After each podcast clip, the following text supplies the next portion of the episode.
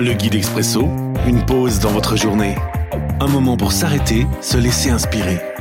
Chaque jour, un court texte biblique, un commentaire et des pistes de réflexion. 3 décembre. Aujourd'hui dans Jonas chapitre 1 le verset 3.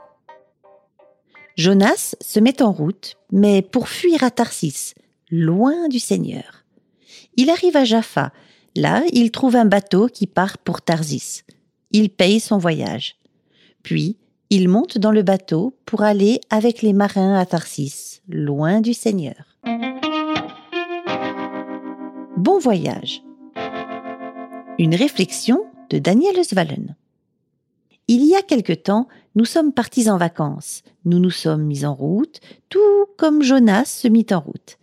Probablement que la plupart d'entre nous l'ont fait au moins une fois cette année, que ce soit à proximité ou à l'étranger, peu importe. Tout au long de la parole, nous lisons combien il est important de ne pas rester immobile, de ne pas stagner. À de nombreux niveaux, c'est essentiel pour le bien de notre santé physique et spirituelle.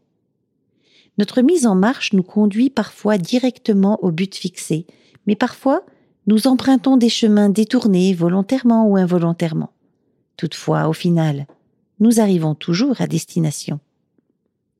Si aujourd'hui le Seigneur nous demande une fois de plus de nous mettre en route, alors faisons-lui confiance et partons. Bon voyage. Question. Qu'est-ce que mes voyages spirituels m'apportent et quel est le dernier voyage accompli? L'Expresso, un guide biblique accessible partout et en tout temps une offre numérique de la Ligue pour la lecture de la Bible, Radio Air et Radio Omega. À retrouver sur expresso.guide ou sur votre radio.